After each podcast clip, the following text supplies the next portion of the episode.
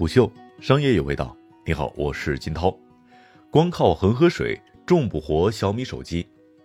五月二十一号港股盘后，小米公布了二零二零年第一季度，也就是疫情之中的财报。从数据看，小米在 Q 一的表现不错，实际营收四百九十七点零二亿元，同比增长百分之十三点五九，市场预期四百八十七点六一亿元，净利润则实现二十一点六四亿元。虽然同比下滑了百分之三十点七九，但也高于市场给出的十六点八七亿元的预期。业务方面，智能机收入同增百分之十二点三，继续领跑印度市场，在欧洲也取得了不错的表现。受疫情冲击较大的 IOT 也保持了百分之七点八的增速。诚然，这一份财报从账面数字来看令人欣喜，在 COVID 一九肆虐、不赔就是赚的大环境之下，表现出欣欣向荣的景象。不过，小米真的就完全没有后顾之忧了吗？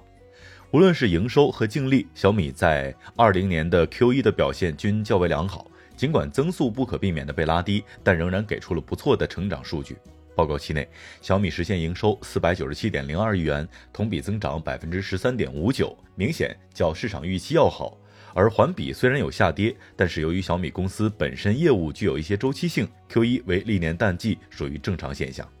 小米能够实现在疫情当中的逆势增长，主要得益于其海外业务在 Q1 没有受到明显的冲击，以及手机业务担负起了拉动增长的大任。财报披露的数据显示，小米在二零年的 Q1 海外营收达到了二百四十八亿，同比高增百分之四十七点八，且是首次达到了总营收的一半。特别是本季度的手机业务在欧洲表现非常好，虽然很多人对小米可能会有一些质疑，但就出海这一项单说，它仍然是做得非常成功的一家公司。不过，疫情还是对小米的成长速度造成了一些影响。Q1 的同比增速较去年同期以及一九年 Q4 均有不小的差距，这主要和 IoT 业务受疫情影响较大，家电类无法上门送货安装直接相关。但是现在就说小米熬过了疫情冲击是有问题的。由于海外疫情大多开始于二月底，并且在三月中下旬真正进入了高峰期，因此并没有真正冲击到一季度的整体市场。而且当前各国防疫政策不一，疫情境况也不同，未来他们的不确定性很强，但衰退是大概率的事件。对于小米这样非常依赖海外营收的公司来说，势必受其影响。公司也只是刚刚经历了第一轮风暴，Q 二的压力。同样巨大。疫情之下，智能机业务和互联网服务成为了小米的救主。而此前被称为“第二引擎”的 IOT，由于其自身的一些特性，导致受冲击较为明显，但也实现了尚可变的增长数据，并没有拖公司的后腿。二零年的 Q 一，小米的智能机业务实现营收三百零三亿元，同比增长百分之十二点三。小米的智能机业务在 Q 一表现得意外的好。其是全球前五大手机厂商当中唯二两家出货正增长的厂商之一，另一家是 vivo。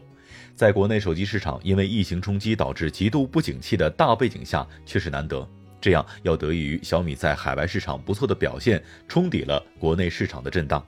根据公布的数据显示，智能电视以及笔记本电脑的收入同比下滑了百分之八点二，降至四十六亿元。这主要是生产活动暂停以及疫情带来的销售不活跃的结果。即使如此，根据统计数据的显示，小米电视的出货量在二零年 Q 一仍然为大陆市场第一。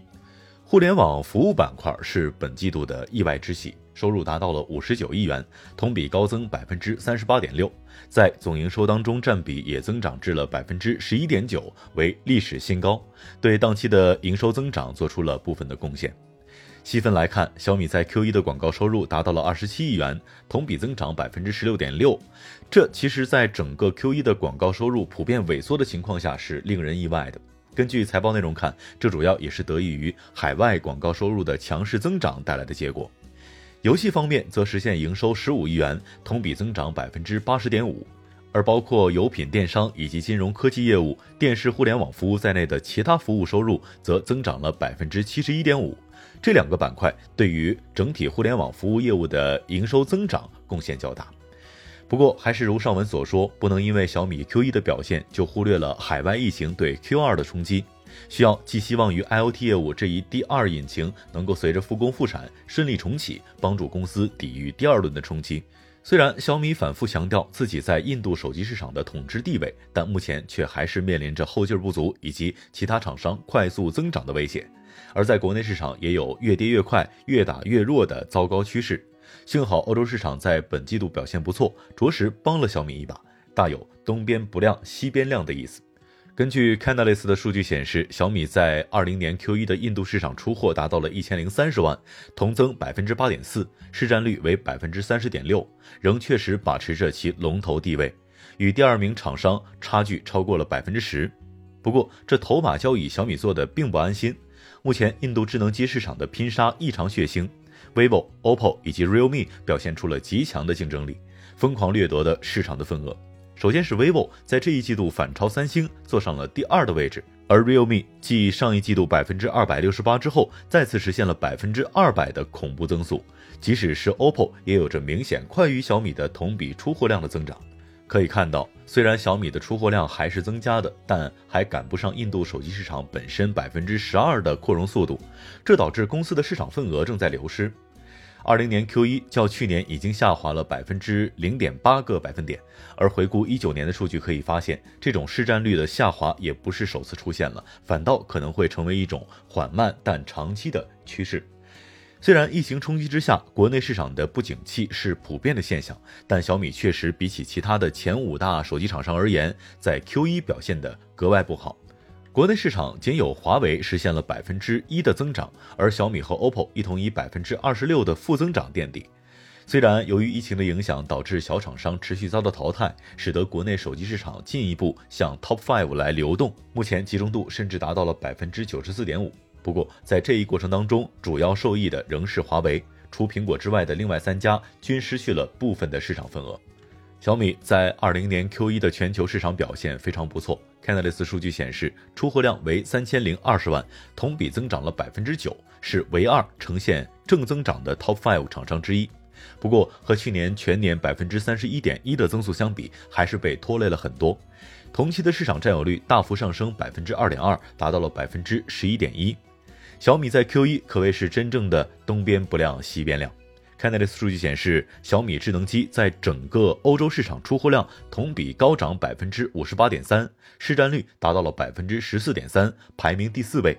而在西欧市场则更为夸张，出货量激增百分之七十九点三，特别是在西班牙，以出货量计算的市场份额已经达到了百分之二十八，位列第一。在意大利、法国以及德国也能够在前四的位置。而新兴市场的方面，小美在拉美实现了百分之二百三十六点一的增长，中东和非洲也分别有百分之五十五点二和百分之二百八十四点九。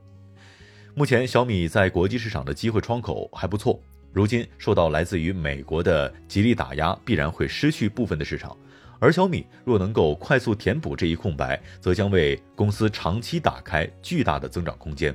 不过，还是要回到此前的一个问题。海外疫情对经济活动的影响在三月下旬才开始广泛显现，这究竟会对小米造成多大影响，仍需观察。这只是海啸的第一个浪头，困难还在后面。更多关于小米公司价值拆解，可以在虎嗅 App、虎嗅 Pro 会员页面公司价值板块来查看。虎嗅商业有味道，我是金涛，四点水的涛，下期见。虎嗅。商业有味道。本节目由喜马拉雅、虎嗅网联合制作播出，欢迎下载虎嗅 APP，关注虎嗅公众号，查看音频文字版。